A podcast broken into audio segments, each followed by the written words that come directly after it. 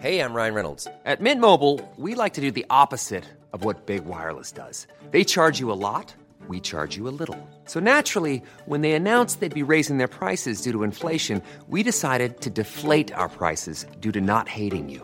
That's right. We're cutting the price of Mint Unlimited from $30 a month to just $15 a month. Give it a try at mintmobile.com slash switch. $45 upfront for three months plus taxes and fees. Promo rate for new customers for limited time. Unlimited more than 40 gigabytes per month. Slows. Full terms at mintmobile.com.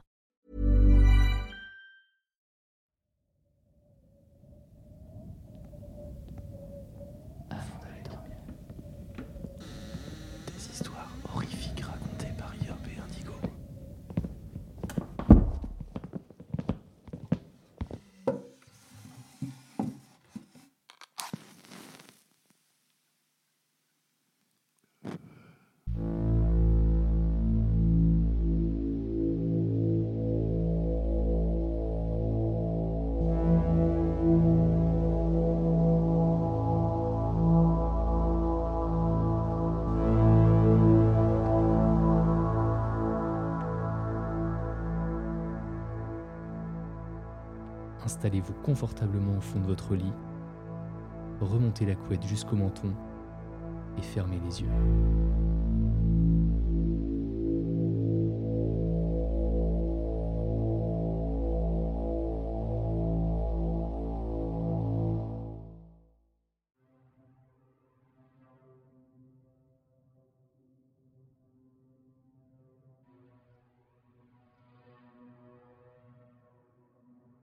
Cette nuit-là, je revenais d'une soirée en voiture. Je n'avais pas trop bu, sachant que je devais conduire. C'était une nuit sans lune, et comme à chaque fois, il y avait cette portion de route qui traversait une forêt. Une nuit comme celle-là, cette route serait plongée dans les ténèbres, les plus profondes. Peu de monde l'empruntait de nuit, j'y étais seul. Le parfait début d'un mauvais film d'horreur à base de serial killers dégénérés. Moi, ça me faisait gagner plus de 20 minutes de trajet de passer par là. Il fallait environ 15 minutes pour traverser la forêt. La route était sinueuse, et même si elle était peu empruntée, j'avais l'habitude de toujours contrôler mes rétroviseurs, si jamais quelqu'un venait derrière moi. Première courbe, deuxième courbe, troisième courbe, j'enchaînais la course comme à chaque fois. Il me fallut un temps pour déceler le problème avec les rétroviseurs. Tout était noir. C'était la nuit, certes, mais j'aurais dû au moins voir une petite portion de route éclairée par mes feux arrière. Mais tout était noir.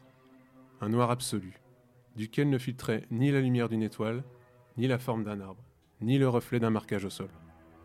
Cette obscurité impénétrable commençait petit à petit à me faire paniquer. Que se passait-il?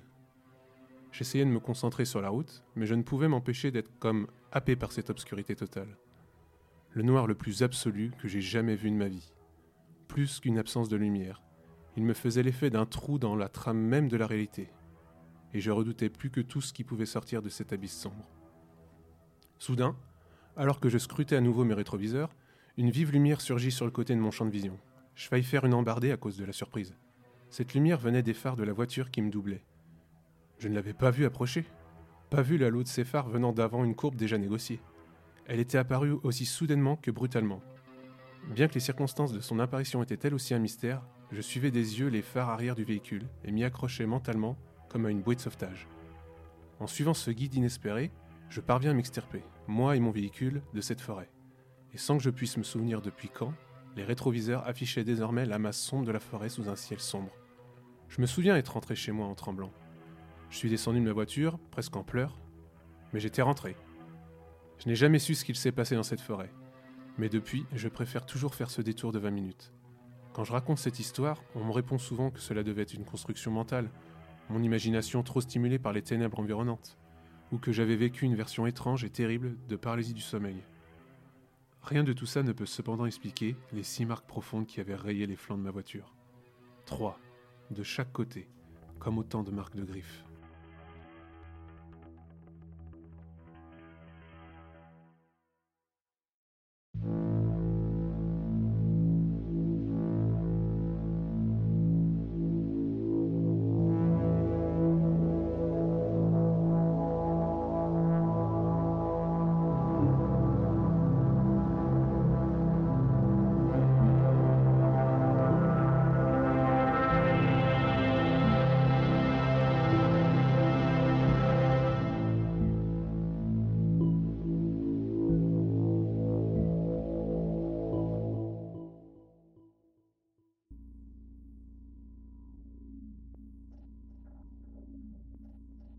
Commence mon nouveau contrat de travail dans une usine qui fabrique et répare des décors pour plusieurs chaînes de restaurants.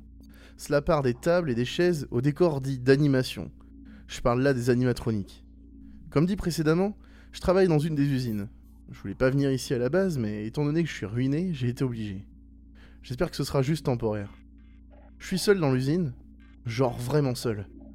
Un de mes amis m'a fortement déconseillé de venir ici, mais je lui ai dit que je n'avais pas le choix. Vraiment pas le choix. C'est à son sens beaucoup trop étrange comme poste. Pourquoi mettre quelqu'un à la surveillance dans une usine? Ce n'est pas un endroit populaire en particulier. Il y aurait aussi une histoire d'animatronique hantée et d'enfants morts dans les restaurants. Mon poste commence à minuit et finit à 6h du matin. J'arrive quelques minutes avant minuit, juste histoire de me familiariser avec l'endroit. Je n'ai qu'une chose à faire, surveiller les caméras qui sont implantées un peu partout dans l'usine. J'ai un ordinateur en face de moi avec ce que retranscrivent les caméras de surveillance. Nuit 1. C'est bon, tout est en place. Rien à signaler pour le moment. Je remarque devant moi qu'il y a un enregistreur. J'essaie de voir si quelqu'un a voulu enregistrer quelque chose dessus, mais c'est vide. Et si je le remplissais à mon tour? Cela pourrait être utile pour la personne qui passera après moi. Je sors le micro et appuie sur play. Salut J'avoue que je sais pas trop ce que je fais. J'ai vu cet enregistreur devant moi et pris la décision de documenter un peu ce qui se passe au fur et à mesure des semaines, si je reste longtemps. Je sais pas si cela va être le cas, c'est censé être un job temporaire le temps que je trouve un autre CDI. Je ne vous mens pas, l'endroit plongé dans le noir fait flipper. Cependant, je vois pas ce qui pourrait se passer ici d'étrange. Peut-être des voleurs? Je sais pas. Je vais arrêter l'enregistrement et commencer vraiment à travailler. Je coupe l'enregistrement, je le repose à sa place. Toujours rien à signaler dans l'usine. C'est vrai que l'ambiance a l'air étrange à l'intérieur. Surtout qu'il n'y a personne d'autre dans l'usine à part moi. Je regarde principalement la caméra où les animatroniques sont en fin de réparation. Ils sont quatre. Bonnie, Chica, Foxy et Freddy. Les heures passent très vite en réalité. Il est maintenant 6 heures du matin. Je rentre chez moi. Nuit 2. Je suis nouveau à mon poste. J'ai appris de nouvelles choses en ce qui concerne cette entreprise. Je vais en faire part dans l'enregistreur. Salut Deuxième nuit pour moi ici. il y a eu apparemment un accident aujourd'hui pendant la journée. Une animatronique serait tombée sur la tête d'un employé. Je sais pas ce qu'il advient de l'employé, si ce n'est qu'il est parti à l'hôpital. Selon ses dires, il aurait vu l'animatronique bouger les yeux. Il y a eu un moment de recul, mais il n'a pas été assez loin pour l'éviter. Apparemment, la personne est d'un certain âge. Peut-être qu'il a cru le voir, c'est courant à cet âge-là de voir des choses qui n'existent pas. Bref, je vais pas parler plus longtemps, je suis déjà un peu en retard. Je repose l'enregistreur à sa place et me concentre sur les caméras. Il est vrai que je suis arrivé un peu en retard aujourd'hui. J'ai pris un peu trop de temps pour manger, mais j'appréhendais aussi ma venue ici. Pourquoi? Je ne sais pas. Rien d'étrange ne s'est passé la nuit dernière. Les mots de mon ami qui me disait de ne pas venir ici résonnent dans ma tête. Je change de caméra et regarde celle de la simulation de salle à manger. Elle est postée juste à côté de la salle de fin de fabrication des animatroniques. Cette salle sert simplement de test pour les animatroniques pour voir s'ils ne trébuchent pas et les tester en temps réel, avec un parcours bien défini. Les employés se font aussi passer pour des clients pour voir si les animatroniques les remarquent pour les éviter. C'est important de faire ça avant de les envoyer dans les restaurants. Cette salle est utilisée pour les nouvelles animatroniques, mais aussi pour ceux qui sont venus ici pour être réparés. Chica est dans la cuisine, ce qui est étrange d'ailleurs. Peut-être que les employés ont juste oublié de la remettre à sa place, ou qu'ils vont refaire des tests demain, et qu'il sera plus judicieux de la laisser telle qu'elle. Je retourne à la salle de fin de fabrication, réparation.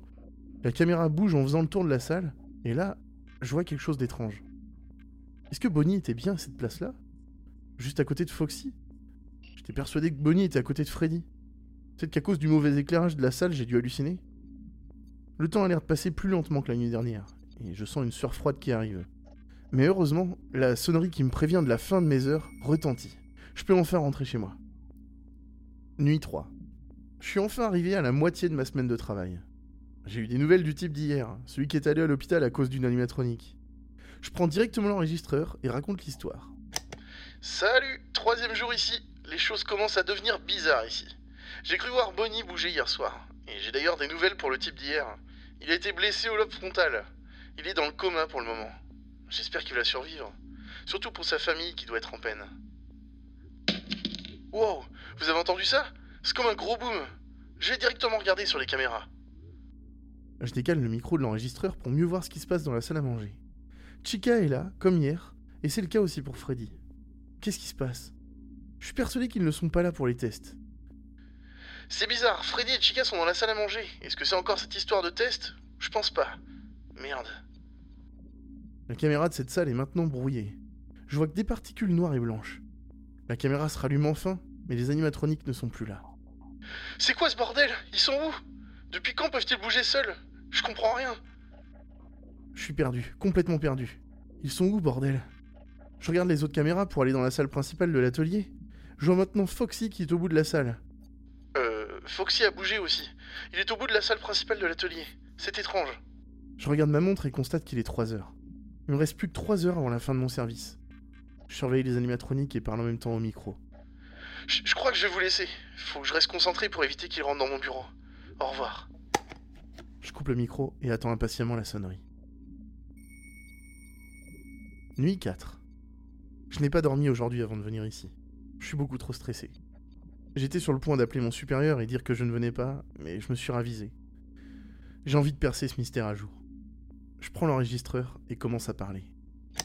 Hey, bon, comme vous avez pu le voir hier soir, ça a un peu dégénéré ici. Les animatroniques bougent la nuit. Et j'ai aussi appris une chose. Le type qui a été blessé plus tôt dans la semaine est mort sur son lit d'hôpital. Il avait pu se réveiller pendant quelques heures, mais il n'a pas survécu. Les médecins n'ont rien pu faire. Son enterrement est ce week-end et toute l'usine est invitée. Je ne sais pas si je vais y aller. Déjà, de 1, car je ne le connais pas, et de 2, car je déteste les enterrements. Voir les gens tristes me procure une sensation étrange que je ne peux pas expliquer. Il est aussi mort dans des circonstances bizarres. Quelques heures avant qu'il ne ferme les yeux définitivement, il répétait cette phrase. Il ne faut pas les sortir de l'usine, ils sont dangereux, ils sont hantés. Ce qu'il dit prend sens pour moi d'une certaine manière, surtout avec ce que j'ai vu hier soir. Je voudrais venir au moins jusqu'à demain. J'étais sur le point de couper l'enregistrement quand j'entends des bruits de pas métalliques et quelque chose gratter à ma porte qui est heureusement fermée. Je pose délicatement l'enregistreur en évitant de faire du bruit. Je marche à pas de souris et me dirige vers la porte pour regarder dans l'œil de bœuf. Merde, c'est Foxy. Qu'est-ce qu'il fout là? J'ai soudain une idée. Je vais essayer de le distraire. Et comment? Je me redirige à ma place sur le bureau et remarque quelque chose sur les caméras que je n'avais pas remarqué avant. Une fonction audio. J'appuie sur ce bouton et une petite mélodie se lance, comme celle d'une boîte à musique. Si Foxy entend ça, peut-être qu'il va partir. J'attends quelques secondes et l'entends s'éloigner. Je reprends le micro. Ouf, c'était moins une. Mais c'est une réalité. Les animatroniques bougent. J'ai pu distraire Foxy avec cette musique. Je comprends toujours pas ce qui se passe et il y a aussi quelque chose que j'ai remarqué. Quand il était à la porte, j'ai senti une drôle d'odeur. Très écœurante d'ailleurs. Je sais pas ce que c'est, mais avec cette histoire d'enfant mort, je je suis pas rassuré. Le bruit de la boîte à musique retentit toujours dans toute l'usine. Je regarde les caméras et vois que Foxy est de retour dans la salle principale de l'atelier. Quant aux autres, j'ai du mal à les retrouver. Mais je finis quand même par le faire. Freddy est dans la salle de fin de fabrication ou réparation, Chica sur la scène et Bonnie dans un coin de la salle à manger. Il est maintenant 4h du matin. J'espère que cette nuit va bien se finir. Nuit 5. Cinquième et dernière nuit. C'est décidé. Après ça, je retourne plus jamais ici. C'est peut-être une mauvaise idée de faire ça. J'ai besoin de savoir ce qui se passe, mais surtout, est-ce que je vais ressortir vivant? Il est à peine minuit et ils ont tous bougé. J'ai du mal à les repérer tellement ils sont rapides. Pour une dernière fois, j'allume l'enregistreur et prends le micro dans mes mains. Salut, cinquième et dernière nuit. Après ça, je retourne plus ici. C'est décidé. Tant pis pour le fait que je n'aurai pas d'argent avant un moment. Le chômage va durer. Ils ont déjà tous bougé. C'est dingue à quel point ils sont rapides. J'essaie de trouver un sens logique à ce qui se passe, mais le seul truc logique est cette histoire de costume hanté. C'est une information qui a du mal à rentrer dans ma tête étant donné que je ne crois pas aux histoires paranormales et de fantômes. J'appuie sur le bouton audio pour mettre en route la musique de la boîte à musique. J'entends des bruits de pas, pas loin de ma porte. Cette dernière est fermée, mais qui sait Il est fort probable qu'il l'ouvre. Il est à peine minuit et le stress est à son comble. Je parle plus à travers le micro, car les bruits de pas persistent près de moi. C'est bon, mon heure est venue. J'entends maintenant de gros tambourinements à la porte. Je dis une dernière chose avant de me faire attraper. Il a raison. Il avait raison. Il faut pas les sortir de l'usine. Ils sont dangereux. Ils sont hantés. La porte s'ouvre en grand. Je peux plus rien faire. Je n'aurai pas la chance d'entendre cette sonnerie que j'ai commencé à apprécier. Quelques semaines plus tard. Je suis chargé de l'enquête du meurtre du nouvel employé du Freddy Fazbear Factory. Cet employé est mort dans de drôles de circonstances. J'ai eu accès à ses affaires personnelles, rien n'indique chez lui qu'il avait des problèmes avec autrui. Le problème doit donc venir de ses conditions de travail. Je suis dans mon bureau. Je vais écouter les bandes son enregistrées que l'on m'a envoyées. En effet, pendant sa semaine de travail, il avait en quelque sorte documenté son parcours. Chose qu'aucun ancien employé à son poste avait fait auparavant. Ce n'est pas la première fois que j'enquête sur cette entreprise. Il n'est pas le seul garde de nuit à être mort. J'appuie sur play et écoute les bandes d'enregistrement.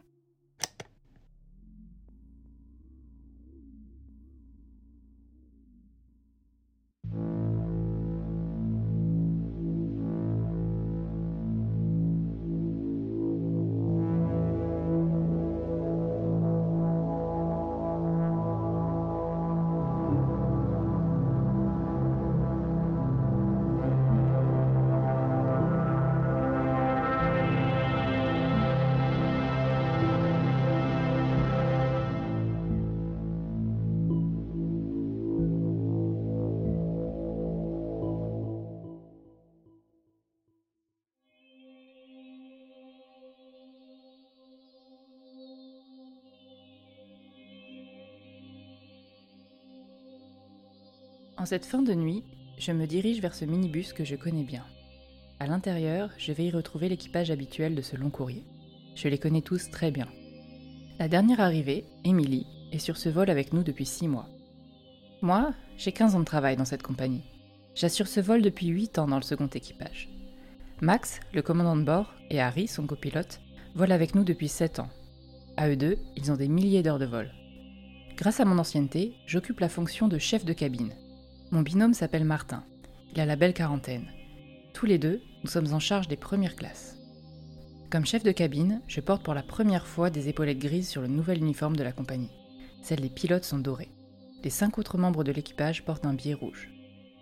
Le bus traverse les pistes, passe entre les avions stationnés sur le tarmac en suivant la ligne rouge, puis nous dépose au pied de l'A340, un beau bébé d'une capacité de 339 passagers. Un monstre d'acier rutilant préparé pour le vol de 12 heures que nous allons réaliser. Les deux pilotes profitent du temps qui reste avant l'arrivée des passagers pour faire le tour de l'appareil. Le reste de l'équipage monte la passerelle et arrive dans la cabine. Nous, les PNC, effectuons les tâches qui nous sont affectées. Mécaniquement, nous sommes tous rodés. Les pilotes arrivent à leur tour dans la cabine et lancent Tout est OK. Maintenant, il est temps de faire la checklist. Les passagers arrivent dans 10 minutes. Une fois mes dernières vérifications effectuées, je me rends dans le carré de pilotage pour confirmer le repas des pilotes et voir avec eux les particularités porteurs d'annotation sur la liste des passagers. Harry me déclare que nous allons sûrement prendre du retard au décollage. Nous devons attendre que les réservoirs soient remplis. Ras la gueule Mais les agents de piste en charge du ravitaillement ne vont pas assez vite. Il me rappelle que pour un vol de 12 heures comme le nôtre, nous devons emporter 16 heures de carburant. Le camion pompe est encore accroché à notre avion comme une tique à un chien. Il ajoute avec un clin d'œil. C'est qui pèse lourd, tous ces touristes Je le regarde souriante et lui réponds. Il n'y a pas que des touristes. Les deux tiers de la première est occupée par des cadres de Microsoft. Sur ce vol, on trouve aussi deux agents de la police de l'air, une habitude sur les longs courriers depuis le 11 septembre 2001. Plus étonnant, le manifeste de vol mentionne la présence à bord d'un agent de la police des frontières. Il accompagne un passager dont nous ne savons rien, ou presque. La seule chose est que l'agent doit être menotté aux prisonniers pour l'intégralité du voyage. Max accepte les passagers en signant la liste, mais il marmonne. Un prisonnier à bord Ça n'arrive pas tous les jours. En regardant les agents de piste, Max grogne. Ils ont perdu du temps pour charger les bagages. Nous allons perdre notre créneau de décollage, c'est sûr. Charge-moi les touristes rapidement, s'il te plaît. Nous devons récupérer le temps perdu par les gars sur la piste. Bougonne le pilote. Je lui réponds. Ok. Et sort du poste de pilotage. Les passagers commencent à arriver par le couloir du hub qui relie l'avion à l'aéroport comme une pieuvre. La seconde classe est une foule bigarrée de t-shirts et de robes d'été jaunes, bleues, rouges. En comparaison, les premières sont plus tristes. Une collection uniforme de costumes qui va du noir au gris foncé. L'embarquement se déroule sans souci, très rapidement. Il nous apporte son lot de touristes classiques, mais dans ce troupeau, je remarque quand même un jeune homme de 30 ans passé qui porte cette casquette à lisse multicolore, vert, jaune, rouge. Je ne peux pas m'empêcher de penser qu'il est peut-être un peu vieux pour porter ça. Je me dis que ce type de casquette ne va pas à tout le monde. Je me reconcentre sur le flot des vacanciers. Une seule vraie surprise, le prisonnier embarqué discrètement par la porte arrière pour ne pas effrayer les autres passagers. Je le connais C'est un de mes ex Je le reconnais sans aucun doute, même s'il a changé. Il a maintenant la carrure d'un boxeur. Son débardeur laisse apparaître des bras énormes. Je me fais la réflexion que le repassage n'est toujours pas son truc. Le lavage non plus. Son bas de pantalon est déchiré et sale, plein de taches couleur vin rouge sombre. Mais que fait-il dans cet avion me noter un policier? Les vérifications d'usage sont faites. En attendant notre autorisation de décollage, l'équipage effectue la présentation des consignes de sécurité. Je fais les communications habituelles au micro. Je sens l'avion qui commence à bouger sur la piste de roulage. Le bruit des réacteurs augmente. Je traverse une dernière fois l'habitacle pour vérifier les tablettes devant les passagers. Puis je rejoins ma place dans le carré de l'équipage. Je me sangle face à Martin. Une dernière poussée nous arrache du sol. Le métal grince. La pression augmente. Il me semble que la montée se passe sans souci. Une fois en altitude de croisière, je décide de prévenir le commandant de bord de mes liens avec le prisonnier. Je rentre dans la cabine et explique au copilote que je connais bien le prisonnier, que nous avons vécu ensemble. En revanche, nous ne nous sommes pas vus depuis plus de 5 ans. Je l'avais quitté car je ne supportais plus ses tendances survivalistes et complotistes. Max me demande alors d'aller reporter mes propos à l'agent en charge du prisonnier. Je traverse l'avion en direction de l'agent installé rangé 153B couloir et lui répète tous mes propos. Il acquiesce de la tête et me dit qu'il le savait déjà. Ses services avaient enquêté sur toutes les personnes de l'avion. Mon ex se retourne vers moi en souriant. Tu vas bien? Oui, merci. Après ce court échange, je retourne à l'avant m'affairer à la préparation des plateaux du petit déjeuner, le premier repas de la journée. Chacun dans sa partie de l'avion, nous distribuons 247 plateaux. Avant de me poser avec mon petit déj, je passe à l'arrière car un passager m'avertit qu'un coffre à bagages ne ferme pas. Arrivé à l'arrière, juste avant le dernier siège de queue où est posé un sac à main rouge vif, j'ouvre le coffre concerné. J'appuie sur un gros sac polochon pour le tasser un peu, puis claque le coffre. Une fine poussière de sable légèrement rouge s'échappe du coffre à bagages. Assise devant mon petit déjeuner, je me rends compte que ce sable très fin colle à mes doigts. Je l'essuie. Je laisse sur mon mouchoir blanc une trace de couleur saumon qui ressort clairement. Le sac que j'ai touché a dû traîner dans des saletés à l'aéroport. Pas le temps de s'attarder sur ce détail. Il est l'heure de resservir les passagers en boisson chaude. Notre second service débute. Je resserre tous les passagers, sauf un, celui du siège 12A qui doit être aux toilettes. Les films débutent sur les écrans individuels devant les passagers ou sur leurs ordi perso. Nous ramassons tous les plateaux du petit déjeuner. Ils sont tous entamés, même celui du passager aux toilettes. Je ramasse aussi le plateau du 12A. Pour moi, au vu du plateau, le passager avait terminé son petit déjeuner. Pendant le film, je repasse devant le siège 12A, qui cette fois-ci est occupé par une jeune femme brune d'une trentaine d'années environ, avec un nœud rouge dans les cheveux. Elle écoute de la musique au casque, la tête posée sur le passager du 12B. Je profite de ce temps calme, en première, pour aller aider mes collègues en seconde classe qui comptent plus de passagers. Je ferme les rideaux de séparation et laisse Martin seul en première avec les passagers absorbés par leurs activités. Juste derrière les rideaux se situe la sortie de secours. Les places 13A et 13B sont vides. Rien d'étonnant, les sorties doivent rester accessibles. Les trois places du milieu de l'avion, 13C, 13D et 13E, ainsi que les deux places du couloir opposé, dites 13F et 13G, sont occupées par une famille entière de touristes. La grand-mère avec son rouge à lèvres rouge cerise, les parents et les petits-enfants. Après une demi-heure, je retourne en première. À mon arrivée, la jeune femme du 12A m'arrête. Elle m'apprend qu'elle s'est permise de changer de place pour être à côté de son mari. À l'origine, elle était assise au 12F, de l'autre côté du couloir, servi par Martin. Je regarde par-dessus les passagers, repère la place 12F qui est effectivement vide. Quelque chose me dérange à partir de ce moment. Une sensation étrange que je n'arrive pas à définir. Je dois aller préparer le service des déjeuners. Il commence à 11h45. Après le déjeuner, une évidence me frappe d'un coup. Nous avons distribué un déjeuner de moins que le nombre de petits déjeuners. C'est impossible J'interroge le passager du 12G. Il me confirme qu'il n'a pas mangé deux petits déjeuners. De retour à l'office, je recompte frénétiquement tous les plateaux de première. Pas d'erreur possible, il nous manque un passager. Je vérifie, discrètement, les six toilettes de l'avion pour ne pas inquiéter les voyageurs. Elles sont toutes vides. Inquiète, je frappe à la porte sécurisée des pilotes. Je passe la tête dans le cockpit et annonce Messieurs, nous avons un problème. Un passager a disparu. Surpris, les deux hommes se retournent simultanément vers moi. Comment ça? Explique-toi. Je prends place sur un des strapontins, derrière les pilotes. Je leur expose les faits ainsi que mes constatations. Messieurs, au déjeuner, j'ai servi un plateau de moins. Il nous manque donc un passager. Nous convenons tous les trois que cette situation est anormale. Max décide de se faire aider par la police de l'air. Tous les personnels navigants du monde connaissent la procédure pour alerter le policier présent dans l'avion sans alerter les autres voyageurs. Il suffit de présenter tout l'équipage au micro. Harry s'exécute alors. Immédiatement, sa voix retentit dans l'appareil. Cinq minutes plus tard, un homme se présente dans le cockpit. Agent Ring, police de l'air. Que se passe-t-il? Il s'installe sur le dernier strapontin. Après un bref exposé des faits, il décide de m'accompagner au siège vide 12F pour commencer ses recherches. Avant que nous quittions l'habitacle, le commandant nous demande d'attendre le temps de traverser la zone de turbulence devant nous. Le ciel est noir. De nombreux éclairs illuminent les nuages qui s'amoncellent autour de nous. La pluie devient de plus en plus forte. Des vents de travers font dévier l'appareil. Je vois les mains de Max se crisper sur les manches pour maintenir le cap. Ses phalanges blanchissent. Nous sommes effectivement beaucoup secoués. Pour parer à mon stress, je me répète que l'avion reste le mode de transport le plus sûr au monde. Le copilote annonce. Nous avons perdu communication avec le sol.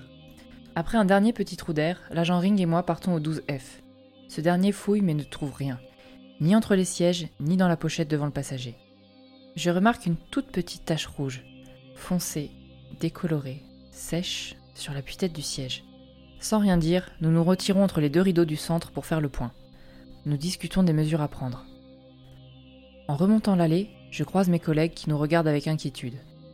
Je leur souris comme si tout allait bien pour ne pas les affoler. Je fais bonne figure, mais je ne peux rien leur dire. Enfin caché par les rideaux, je murmure à l'agent Ring. La tache sur le siège, ça me fait penser à un passager qui saigne du nez. Qu'en pensez-vous, agent Ring? C'est euh, Thomas. Je regarde l'agent interdite, ne comprenant pas ce qu'il me dit. Je dois faire une drôle de tête, car elle poursuit. Je, je m'a- je m'appelle Thomas. Et je pense que vous avez raison, mademoiselle. Il me fait un clin d'œil. Il me demande de recompter tous les passagers de l'avion. D'un pas rapide, l'officier retourne vérifier les toilettes. Je remarque que le dos de sa chemise n'est plus rouge, mais bordeaux foncé, trempé de sueur. Il ouvre toutes les portes des toilettes et son regard vers moi me confirme qu'elles sont bien vides. Je suis au milieu de l'avion quand je suis terrassé par une pensée horrible. Celle de mon ex, le prisonnier. Je sais qu'il peut être violent. Je blêmis, mes jambes me lâchent. Je ressens le besoin de m'asseoir. Tant bien que mal, je me déplace vers les places vides de la sortie de secours. J'arrive livide. De cette place, je vois Harry courir vers moi les yeux injectés de sang. Enfoncé dans ce fauteuil, je m'interroge. Mon ex est peut-être violent, mais je le pense incapable de faire disparaître un homme ou une femme. Cette pensée terrible est vite chassée par une autre. Je me souviens parfaitement du personnel d'escale au départ, qui a refusé de surclasser un couple de jeunes mariés car notre avion était plein. La place où je suis assise devrait donc être occupée, ainsi que celle d'à côté. Il ne manque donc pas un, mais quatre passagers? À côté de moi, je vois ma collègue de seconde, tomber dans l'allée la gorge ouverte de part en part d'où s'échappe un flot continu de sang. J'entends une sonnerie étouffée d'un portable, puis un voile blanc tombe sur mes yeux. Je me réveille plusieurs semaines plus tard, dans cet hôpital du Caire, où le personnel soignant m'explique que je suis la seule rescapée du crash de mon avion. Pour les médecins, je suis une miraculée vivante, après une chute de 10 000 mètres, alors que l'avion a explosé en plein vol.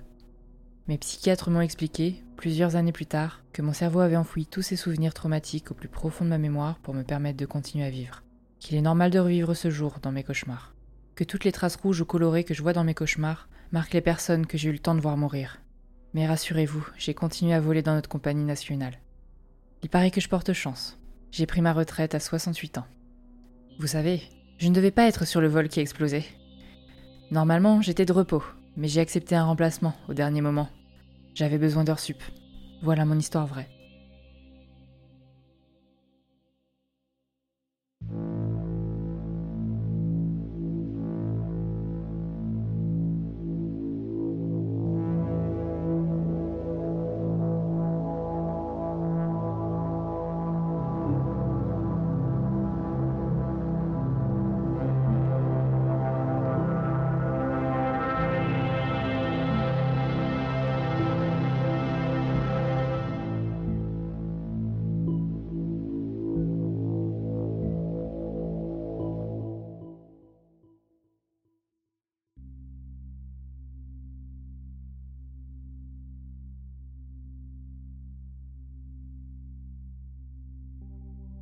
Je travaille de nuit dans un laboratoire de la métropole et j'adore mon boulot.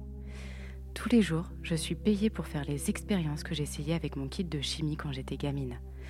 C'est le rêve, sauf pour une tâche, la seule tâche qui me rebute et que j'essaie toujours de refiler en douce à mes collègues. Aller vérifier l'état de la morgue. Mais oui, la morgue. Parce que une morgue, au final, c'est qu'un gros frigo. Et que quelquefois, ça a des ratés. Et bon, Comme l'administration n'aimait pas trop l'idée qu'une famille reçoive le corps de mamie un peu trop réchauffé, il fallait bien que quelqu'un se colle à vérifier l'état de la morgue. Et à qui ils ont donné le boulot? Au laborantin, bien sûr. Ce n'est pas une tâche bien complexe après tout.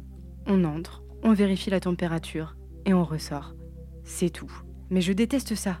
Je déteste entrer dans la morgue. C'est trop bruyant. Il faut peut-être que je vous explique un peu. Quand j'étais petite, j'adorais les kits de chimie et faire des tea parties avec mes amis imaginaires. J'en avais trois que j'adorais tout autant les uns que les autres. Je pouvais même les décrire tous les trois. Madame Bertrand était une vieille femme qui parlait très doucement. Mademoiselle Lucier était grande, blonde et elle était enseignante. Docteur Leroux avait une grosse moustache grise et adorait faire des expériences avec moi. Ma mère disait que je débordais d'imagination. Elle se vantait à toutes ses amies des scénarios que j'inventais, racontant partout dans la ville que je devais être une enfant prodige ou quelque chose du genre. Et moi, assise à une petite table entourée de chaises que mes parents croyaient vides, je parlais sans cesse à mes amis. Je leur disais tout plein de choses comme Voulez-vous encore du thé, Madame Bertrand? N'oubliez pas les confitures, Mademoiselle Lucier. Ou Ne vous inquiétez pas, Docteur Leroux, on regardera le sucre sous le microscope plus tard. À l'époque, mes parents croyaient que c'était un signe d'intelligence de démontrer autant d'imagination. Même si, quelquefois, ils s'inquiétaient que je n'ai pas d'amis de mon âge, même si, quelquefois, ils trouvaient étrange que mes amis imaginaires soient des adultes et non pas des enfants ou des animaux. Même si, quelquefois, je restais vraiment longtemps silencieuse, à écouter et à suivre des yeux mes amis imaginaires. Mais ça s'est vraiment gâté que lorsque j'ai eu 9 ans. C'est à ce moment-là que ma grand-mère aussi s'est invitée à mes tea parties. Mes parents ont dit que je gérais mal mon deuil et ils m'ont amenée en thérapie. J'ai eu beau crier, pleurer, donner des coups, rien n'y a fait. On m'a dit que j'étais trop grande pour les amis imaginaires, que Madame Bertrand, Mademoiselle Lucier, Docteur Leroux et surtout ma grand-mère n'avaient jamais pris le thé avec moi dans le jardin. J'étais punie chaque fois que mes parents me voyaient leur parler. Alors j'ai arrêté. Et petit à petit, j'ai cessé de les entendre me parler. J'ai même cessé de les voir. Ils se sont effacés de ma vie, jusqu'à la morgue. Voyez-vous, certaines personnes ne comprennent pas qu'elles sont mortes et elles deviennent bruyantes. Aujourd'hui, je n'ai pas réussi à me défiler de ma tâche. Je dois aller vérifier la morgue. Je pousse la porte et tous mes sens sont assaillis. La pièce est sombre et le peu de lumière se reflète sur les chromes des armoires. L'odeur des produits chimiques me fait plisser les yeux et froncer le nez. Derrière une porte vitrée, la table d'autopsie attend dans la pénombre, attend son prochain client. Partout, des bocaux, petits et grands, où flottent des bouts d'humains. Mes pas résonnent sur le carrelage, faisant écho dans cet espace qui devrait être vide et silencieux. Mais ce n'est pas silencieux. Aujourd'hui, c'est pire que tout. Ce n'est pas seulement bruyant, c'est assourdissant. Un cri, un cri plus fort, plus long, plus étourdissant que tout ce que je n'ai jamais entendu dans la morgue. Un cri comme si cent personnes hurlaient à l'unisson. Mais c'est un seul mort qui crie. J'ai entendu les morts parler, supplier, dire qu'ils avaient froid, donner leur dernière volonté, ou même jurer et insulter. Mais jamais je n'ai entendu de tels cris. Je suis paralysée sur le seuil de la porte. Soudain, à côté de moi, mademoiselle Lucie apparaît. Tu dois l'aider. L'aider? Comment? Tu dois l'aider. Je panique. Je n'ai jamais aidé personne.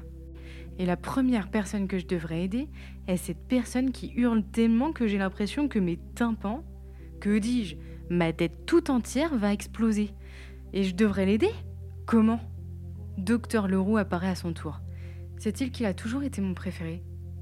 C'est-il que je suis devenu laborantin à cause des expériences qu'on faisait ensemble? Tu dois l'aider. Comment? Il hausse les épaules. J'avance dans la morgue, tremblante, hésitante. J'ai l'impression que mes oreilles voudraient se refermer sur elles-mêmes. Mais qui peut bien faire ce son épouvantable? Je m'approche des petits cartons qui identifient les tiroirs. Est-ce la dame de 77 ans, morte d'une récidive de son cancer du poumon après avoir fumé des menthols toute sa vie? Non. Est-ce cet homme de 38 ans qui conduisait une mobilette complètement ivre? On dit qu'il y a un dieu qui veille sur les Soulons. Mais lui, il a été oublié par ce dieu. Ou serait-ce? Oh non Je jette un coup d'œil à mademoiselle Lucier et à docteur Leroux. Les deux sont restés sur le pas de la porte. Est-ce que des fantômes peuvent avoir peur? C'est une fillette. Une fillette de 6 ans. Celle que le motard ivre a renversée, causant leur décès à tous les deux. J'inspire profondément et contre tous les protocoles du laboratoire, j'ouvre d'un coup le tiroir contenant le corps de la fillette. Au premier abord, je ne vois rien de particulier. Rien que ma formation, mes études ne m'ont préparé à voir. Une petite forme, enveloppée dans un linceul blanc. Et, évidemment, ce cri qui continue. Et merde, tant qu'à y être, je m'approche du corps et dégage doucement le visage de la fillette. Un visage complètement blanc, à l'exception des lèvres rouges et de cheveux noirs comme les plumes d'un corbeau. Je retiens mon souffle et elle ouvre les yeux. D'un coup, le cri cesse. Tu me vois? Tu me vois? Euh, oui. Oui, je te vois. Je t'entends. Ne crie pas. Ne crie plus. La fillette me regarde et se soulève soudainement. Mais ce n'est pas son corps qui se soulève. C'est seulement... Quoi donc? Son âme? Son essence? Son fantôme? Mais elle n'est pas comme mes autres amis imaginaires. Tous les autres étaient des êtres humains intacts. La petite, elle, n'a d'intact que son visage, sa cage thoracique enfoncée, son crâne défoncé à l'arrière, une épaule pendante d'avoir été disloquée dans l'impact et les jambes bizarrement tordues. Pourtant, elle se tient debout, ou presque, puisque je remarque qu'elle ne touche pas le sol. Ses petits souliers roses à quelques centimètres du carrelage. Près de la porte d'entrée, mademoiselle Lucie murmure. Tu dois partir maintenant. Tu ne peux pas rester ici. Non, je reste. Je reste avec toi. Tu es mon ami. La fillette prend ma main dans la sienne. Il lui manque deux doigts. Viens, on va aller prendre le thé.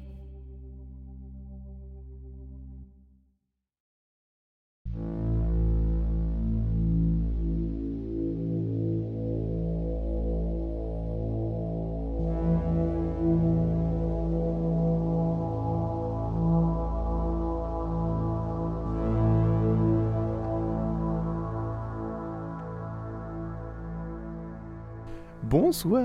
Bonsoir Indigo. bonsoir Yob. Et bonsoir à tous. Bonsoir à tous et à toutes. C'est la, fin de l'épisode 25. Merci à vous d'avoir écouté cet épisode 25. Il est actuellement 1h32, on est fatigué. voilà, disons-le. Qu'on se le dise. Voilà. On finit tard pour vous.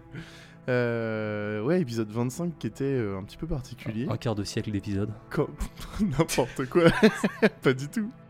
Euh, ouais, épisode euh, spécial. On peut dire épisode spécial. Oui, En- on peut Encore un épisode spécial? Allez, encore un. On est plus, Allez. à, on est plus à un près. Et pourquoi Indigo, dis-moi? Parce que c'était un épisode composé exclusivement d'histoires racontées, enfin pas racontées, si, même, on peut le dire, Écrites, écrites, déjà. par des Adados, déjà. Donc merci infiniment Ah, à non, tous mais- les Adados qui nous envoient des, des histoires, que ce soit sur le Discord, Facebook, euh, Mm.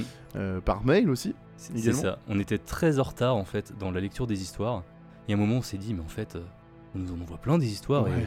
Et, du coup, voilà, épisode complet. on avait de quoi faire un épisode et ça nous a fait vraiment plaisir de rendre hommage à ces histoires. Ah ouais, clairement, non, c'est grave cool. Quand vous nous envoyez des histoires comme ça, et ça rentre bien dans, dans l'univers d'Adat, donc c'est trop cool de les partager comme ça. C'est ça. Et puis en plus, encore un épisode où on n'était pas tout seul. Oui, puisque du coup, des histoires, donc je disais, euh, écrites par des Adados, mais aussi racontées par des Adados. Oui. Oui. Et il me semble que tu as rédigé des petites présentations. Oh, une fois n'est pas coutume, ce Vas-y, Indigo, rends-moi soir. fier. De son nom indien, Feuille de chêne, évidemment. Elle nous a émus avec son timbre de voix démentiel dans l'épisode Le village disparu. Elle était nantaise il y a encore quelques jours, semaines, mais elle nous fait le plaisir de revenir ce soir. C'est Oakleaf. Oui. Bonsoir. Bonsoir. Haute comme trois pommes, ce n'est pas ce qui va l'empêcher de nous régaler par la grandeur de ses talents de conteuse. Elle avait lancé un timide oui à la question reviendriez-vous pour un enregistrement? Et pourtant elle est là ce soir.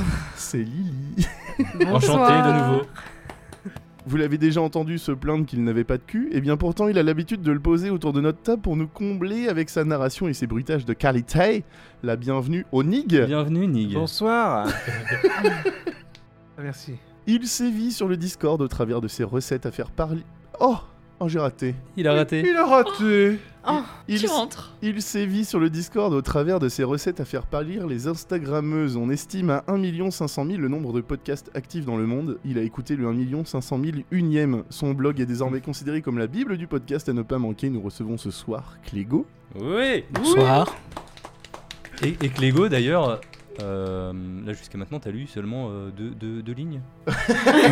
non, non, non, il y en a plus que ça. Il fait l'enquête. Non mais comme aussi, moi, enfin, comme moi, comme moi euh, d'ailleurs. Ouais. J'ai ri- J'ai rien lu. de- Tu faisais du monitoring. Voilà, j'ai ça, monitoré euh, le son, donc euh, si c'est dégueulasse, c'est de ma faute. J'en suis désolé. Euh, bon, bah écoutez, tout le monde déjà, euh, ouais, les, les- déjà, euh, qu'est-ce qu'on peut se dire? Est-ce que ça vous a plu cette expérience de d'enregistrement Alors, Lily, Hawk, vous prenez votre revanche par rapport à la première fois, mais peut-être on peut poser la question avec Lego, surtout qui qui qui vient enregistrer chez nous pour la première fois. Ouais, pour mon premier podcast que j'enregistre. Et c'est très cool. Excellent ça. C'est très très Ça t'a plu? Bonne ambiance. Euh, Ouais. Toi aussi, tu mets 5 étoiles sur TripAdvisor 6. Six J'ai le Wow. spécial, moi j'ai le droit de mettre 6. le badge VIP direct. Excellent ça. Les gens, bah écoutez, on va euh, en profiter pour parler de, de vous. Bah oui, c'est vrai, tiens. Quand même, Allez. est-ce que dernièrement vous auriez, euh, puisque là vous êtes avec nous, autant en profiter pour prendre la parole au micro, est-ce que vous auriez des recommandations à communiquer aux gens, des choses que vous avez vues, des livres, des comptes Instagram, des films, tout ce que vous voulez, un artiste, un- n'importe quelle recommandation? Faites-nous découvrir Qui des choses. Bon bah moi. hein. Euh, du coup dernièrement avec euh, Indigo euh, pendant les vacances on a regardé The Old Ways euh, sur Netflix. C'est un film d'horreur et euh, bah franchement j'ai été assez surprise. Euh, après j'ai eu du mal à trouver le sommeil. Moi ça m'a un petit peu retourné et c'était vraiment cool. Ok. Ça parle, Ouais. de, ça parle de quoi? Non, sans, sans spoiler, vite fait. Moi, je l'ai, je l'ai pas vu. Euh, On peut, si on, on dit vite fait, ouais, c'est une journaliste qui enquête sur euh, des vieilles pratiques. Je crois que ça se passe euh, en Amérique du Sud, dans une tribu, quoi, en gros.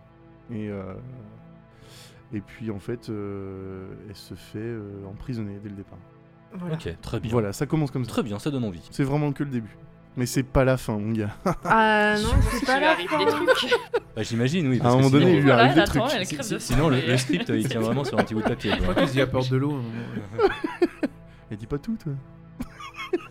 D'autres recos autour de la table? Kigo, non, pas particulièrement. Même pas une petite reco podcast. Oh, Oh, si, trop, quand je sais pas même. lesquels choisir, c'est le Ah ouais, ouais, ouais, j'imagine bien, j'imagine bien. Tu sais, on peut même pas lui dire c'est c'est quoi le dernier podcast que t'as écouté? Il y en a 25 déjà. Ouais. Je crois qu'il écoute des podcasts là pendant qu'il nous écoute. Chut, pas le dire. Hawk, t'as quelque Euh, chose Oui, oui. euh, moi, j'ai regardé dernièrement, euh, j'ai même un peu bingé euh, Kingdom Mm. sur Netflix, qui du coup est euh, une série euh, pas très très longue, mais euh, franchement euh, bonne qualité. euh, sur une histoire de zombies, mais pas que. C'est aussi. euh, déjà, ça prend place euh, en Corée, mais en Corée époque euh, impériale. Corée du Nord ou Corée du Sud? Bah, à l'époque, c'était une, une seule Corée. Ah oui, pardon, pardon, c'est vrai. Je suis même pas sûre que ça s'appelait la Corée d'ailleurs, je sais pas. Et euh, du coup, bah, c'est vachement intéressant parce que tu découvres aussi un petit peu ce que cette culture-là, parce que on la connaît très peu, on connaît pas mal le Japon, mais pas tant que ça euh, cette époque de la Corée. Et, euh, du coup, le- les zombies sont cool, sont vachement cool, mais c'est pas le, seul sujet en fait. Tu as aussi plein d'histoires politiques, etc. avec l'empereur, tout ça. Donc franchement, pas mal du tout, pas mal du tout, et et c'est très très dur de pas s'enchaîner les épisodes. Ah. Je suis absolument curieux par euh, le fait. Enfin, ils viennent faire quoi les zombies là-dedans Tu vois, genre. Non, mais tellement. Oui, la même ouais, série sans zombies et du coup, Genre, ça, ça m'intrigue de mais, ouf. pourquoi- quoi. mais, mais non, mais les, les zombies sont pas genre là en sont pas là euh, pour rien. En Genre plus, quoi, vraiment en fait ça déclenche l'histoire. Ok, d'accord. Ouais, vraiment, un- ils ont une utilité. Ça euh, fait ouais, partie ouais. Intégrante de l'histoire et c'est euh, l'un des problèmes principaux. Mais c'est pas genre euh, juste oh on avait envie de faire des zombies euh, en Corée, pourquoi pas Non, c'est genre ça a vraiment un sens, tu vois. ok. ça marche. Merci beaucoup. Euh, Nigal, est-ce que t'as une. Bah, moi j'allais dire non parce qu'en ce moment je suis plutôt sur YouTube et du coup je vais parler de YouTube finalement. Bah Eh oui, mais pourquoi mais pas, finalement. Moi en ce moment je suis un, un gars sur YouTube qui sa chaîne ça s'appelle Ghost Town Living Ouais. Donc c'est Brett qui a, il a acheté en fait une ancienne ville minière fantôme. Donc Oh. il est le seul habitant de cette ville. Oui, oui, oui. Et euh, il se filme euh, tout seul. Alors au début, il apprend un peu parce qu'il connaît pas du tout. Il vient, de, il vient de je sais plus quel milieu. Il le raconte au fur et à mesure. J'ai pas encore fini, donc je sais pas tout. Mais en gros, bah, il a acheté cette ville euh, qui est un peu délabrée. quoi. Il y a, rien, il y a pas d'eau courante. Il y a juste euh, vite fait l'électricité. Il essaye du coup en ce moment, de, là où j'en suis, il essaye d'avoir de l'eau, mais bon, c'est pas évident. Mm. Et euh, il se filme du coup dans sa ville à, à faire des réparations, à chercher des vieux. Il cherche beaucoup de jeans. Il est obsédé par les jeans, les den- denim jeans. Et du coup, euh, il cherche des jeans, des bouteilles, des vieux trucs qui lui rappellent euh, l'histoire de cette ville. Et en fait, il est passionné de l'endroit et euh, il est tellement passionné que c'est hyper intéressant. en fait. Il, il explore les anciennes mines de, de, de- de- je crois que c'était de l'argent surtout là-bas, d'or et d'argent. Ok. Et du coup, ben, on le suit. euh, c'est un peu de l'urbex, mais en mine, Ouais. et avec euh, sa ville qu'il essaye de développer. Il y a aussi des, des trucs qui se passent qui sont pas cool pour lui, mais bon, il, il remonte la pente et tout. C'est un peu du. Puis en plus, les paysages ils sont magnifiques, donc c'est un peu, ça fait un peu penser à. Ça donne envie d'acheter un endroit paumé et, se- et de changer de vie, quoi. Et c'est pas un peu glauque un peu, genre, tout seul Ouais, dans et des des, mines et tu des fois c'est hyper glauque, il est tout seul. euh, du coup, il finit, il finit par prendre des animaux, je dirais pas quoi, mais. bon. Mmh. Il prend la chèvre. Excellent. mais non, mais c'est franchement c'est cool. C'est apaisant en fait. Il est hyper calme et tout. et il raconte ses petites histoires de sa vie. T'as des updates par mois ou quand il se passe un truc, il fait une petite vidéo. Donc là, il- moi, je suis rendu, à, il est à 10 mois là dans la ville. Ah oui, Et, quand même. et le but, c'est de, de restaurer complètement En la fait, ville. ouais, il veut restaurer la ville, faire un, un- un hôtel, euh, restaurer l'hôtel, que les gens puissent venir euh, voir euh, euh, sa ville. Il, il a un musée là où il répertorie tout ce qu'il trouve, il le fout dans le Stylé. musée. euh. Il a du monde qui le suit sur YouTube, ce gars-là Ouais, bah, Il, a, il attends, je, je Il y a toi, déjà. regarder, Il a euh, plein de ouais, monde, il a déjà ouais. moi, mais alors attends, je... Et du coup, ça s'appelle? C'est euh, Ghost Town Living. Il a 1 million 23 Ah ouais, abonnés. excellent. Ça Ouais, va. donc Et il aura peut-être du au- monde justement. Au qui début, va- moi je recommence depuis euh, la fin Ouais, évidemment. bien sûr. Mais au départ, il est tout seul quoi. Ouais. Et là, j'étais rendu les épisodes vers Noël, il reçoit plein de lettres. il- Oh, c'est cool. De partout. Et il, est tout trop- seul, le gars, en fait. Ouais, dans sa ouais, vie il, encore. il est Ouais. vraiment seul. Il y a, des fois, il y a des gens qui viennent pour l'aider dans les travaux, mais il vit seul là-bas quoi. C'est stylé ça. C'est plutôt Très cool. très cool. Ouais. C'est un peu de niche comme truc à regarder, mais moi ça m'apaise. Tu regardes que des trucs de niche. c'est vrai. Je suis un peu un chien. Ex- tu sais, genre personne n'osait y aller. Merci. C'est bien, t'y aller tout seul, c'est parti. Tout à l'heure. Faire l'affaire qu'on me la fasse. Euh, bon, nous, Yop, euh, on a des recos. T'as des recos, toi? En ce moment, moi, je joue à des jeux vidéo. Ouais, bah on peut en parler déjà pour nous deux. Déjà que le fait que les vacances sont déjà loin, Oh la là là là rentrée là. a été très active. On est déjà crevé. Très active. Euh, bah Twitch maintenant beaucoup pour euh, toi et moi, Ouais, c'est vrai. mine de rien. Yop, tu as commencé Twitch. Bienvenue. Bah oui, ça fait une semaine, euh, je teste des trucs. Je fais du jeu vidéo sur Twitch. Oui. Ouais. Donc euh, j'ai deux rendez-vous, j'ai deux rendez-vous déjà. Déjà, on peut appeler ça c'est des rendez-vous. On peut appeler ça des rendez-vous parce que voilà, c'est la deuxième semaine. comme vous dites les Le rendez-vous. Euh, le mardi à 16h, j'organise un petit goûter. Voilà. Oh, le un, petit Un goûter. petit Ouais. goûter. un petit Oh. goûter. Donc ch- chaque, chacun ramène son goûter et puis on joue à un jeu vidéo. En ce moment, je joue à Boyfriend Dungeon. Ouais. un jeu que je recommande. Voilà, on est, on arrive. Oui, c'est un jeu assez, assez drôle. On arrive sur une île euh, qui s'appelle Verona Beach, euh, remplie de Québécois super sympas qui veulent te pécho. Ah ouais, Voilà. Ça a l'air génial. C'est Il y a un twist. la belle vie. Quel est le twist? C'est des épées. C'est des épées. Et ils peuvent se transformer en épées. Tu peux faire des, tu peux faire des donjons avec eux. C'est des lames sœurs. C'est Des des lames sœurs. Et en fait, tu cherches ta lame sœur. Ouais, ouais, c'est génial. Oh, Et C'est plein de sous-entendus. il y a plein de sous-entendus lubriques et, euh, et voilà. Très Voilà. drôle. Je, je sais pas encore euh, avec qui je vais finir. J'hésite entre Isaac et, euh, et Thunder. on verra, on verra. Excellent. ça donne envie. Ah ouais, ouais, tu le vends bien. Voilà. Et le vendredi à 22h, je suis plutôt euh, live horror. ouais. Ok. Alors je sais pas trop ce que je ferai. Pour l'instant, j'ai fait un jeu vidéo. Il y aura peut-être des petits threads, des trucs comme ça. Hmm. Et euh, j'ai joué à Devo- Devotion, Dévotion. J'en avais déjà parlé dans un Ah très, ouais. très vieil épisode, peut-être euh, chapitre 1. Possible. Et, et là, du coup, il est super frais dans ma tête et, euh, et génial.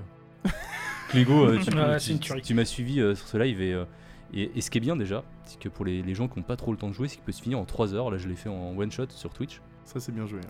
C'est Et euh, il fait bien flipper, ça suit. euh, euh, c'est c'est un jeu, euh, un jeu vidéo taïwanais et on suit, euh, on, on joue un père de famille en fait qui est en- qui se situe entre plusieurs époques, 1980, 1985, 1986 si je dis pas de bêtises. Euh, il essaye de reconstruire un petit peu l'histoire de sa famille, voilà, euh, l'histoire de sa fille qu'il a perdue. On sait pas trop comment, on, on découvre un peu au fur et à mesure. Et c'est très horrifique, ça fait flipper. Il y a des trucs, des passages bien, bien chauds. Il est, il n'est pas dispo sur Steam. Faut aller sur le site de l'éditeur, sur le site de Ah oui, Red Candles. Je Ouais. me souviens de ça. Ouais, ok. ouais. Y a Et pas voilà. Un, un aquarium dans la pièce avec un poisson dix fois trop grand dedans? Oui. Ah Si, bah si. je vois quel jeu c'est là. Voilà. Excellent. Tu, Voilà. l'avais- tu l'avais commencé, je crois. Non. Ah Ouais, il y a longtemps. Ah oui, j'avais commencé, Ouais. mais moi j'arrive pas. Je peux regarder tous les films d'horreur, regarder les gens y jouer, mais je peux pas y jouer en fait, ça me stresse Ouais. trop. Donc voilà, c'est mes, mes- Excellent. mes deux, les deux petits jeux auxquels euh, je joue actuellement et que je kiffe bien. Voilà. Eh ben écoute, qu'est-ce que tienne? Rendez-vous donc mardi et vendredi. Mardi, vendredi, mardi 16h, vendredi 22h. Vendu. Et toi donc? Bah Twitch toujours un petit Toujours peu, Twitch. ouais, une fois par semaine. Ouais, quel jour Dis-nous tout. Moi c'est le live du mardi qui a lieu euh, tous les lundis comme son nom l'indique. Voilà. Mais euh, ça peut être le mardi, personne ne sait vraiment, tu vois. C'est Un jour, par contre, tu vas mindfucker tout le monde en le faisant un jeudi. Euh, peut-être. Ça s'appellera toujours le live du mardi, tu Ouais. vois. Mais, euh, Ce mais sera le début de la fin. Euh, on fait principalement de la musique. Euh, Il y a d'autres choses qui arriveront probablement au fur et à mesure de, des envies, tu vois, et de jouer d'autres choses que de la guitare.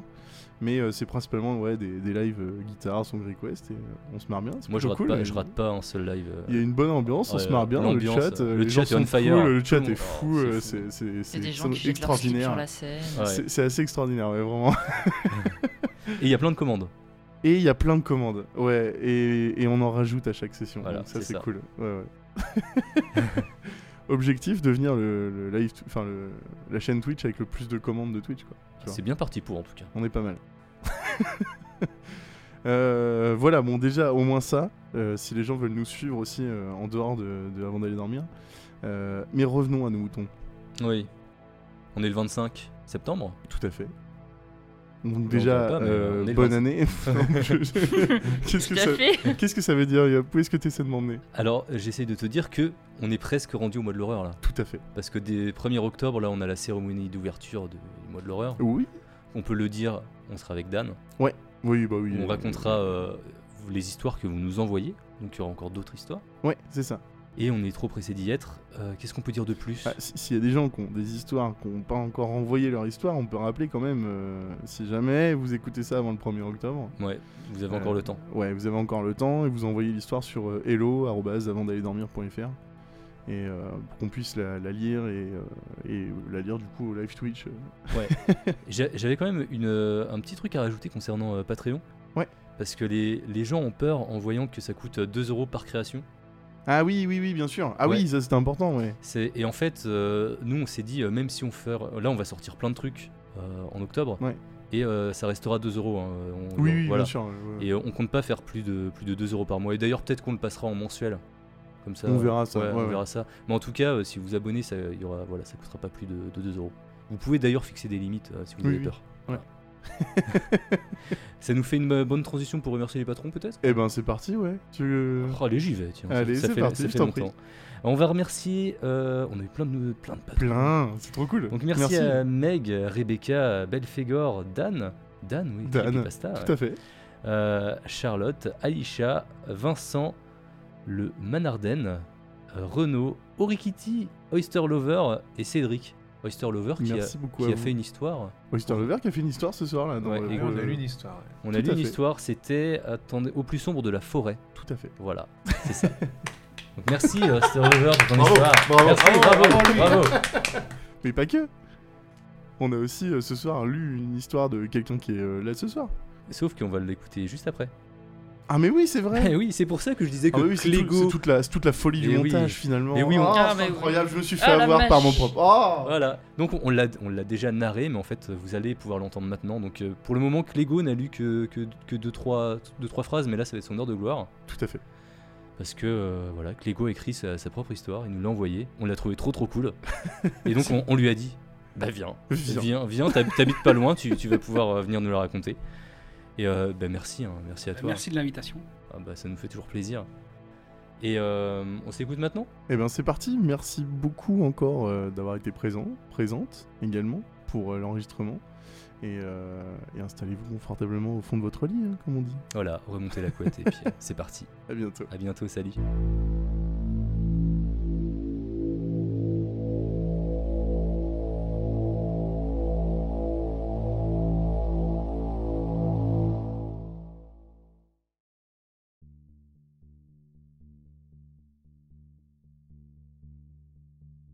On connaît tous cette légende.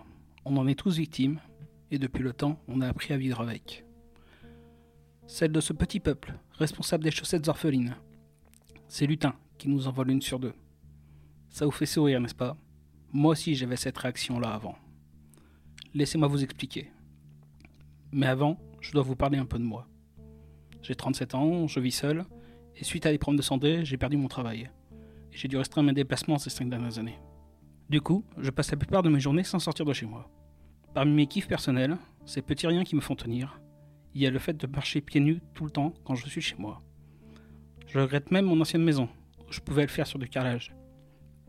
Je sais que beaucoup détestent ces sensations, mais moi, j'adore. Mais maintenant, dans mon appart, c'est du lino et c'est moins drôle. Toujours est-il que pieds nus, forcément, j'utilise moins de chaussettes, donc j'en perds moins.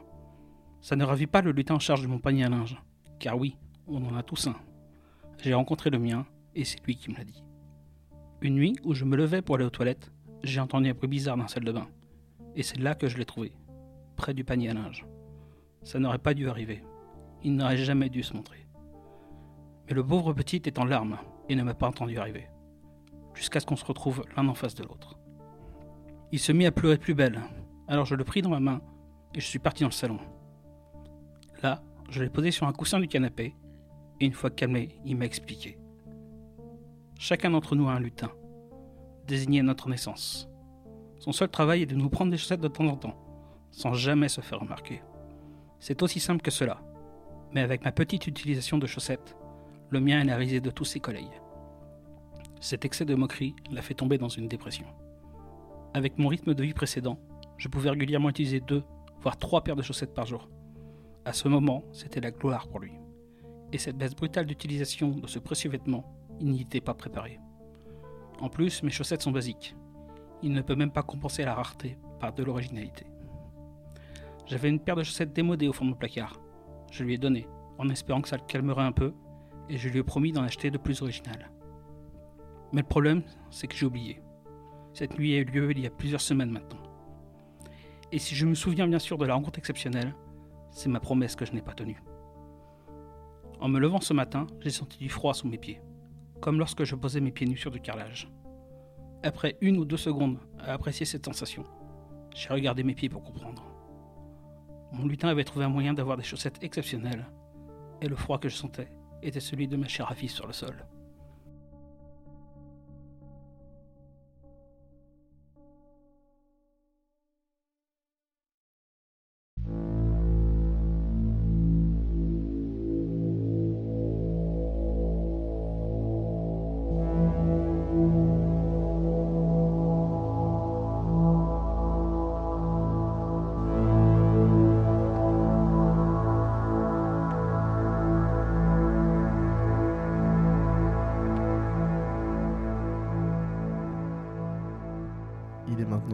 Le sommeil. À bientôt.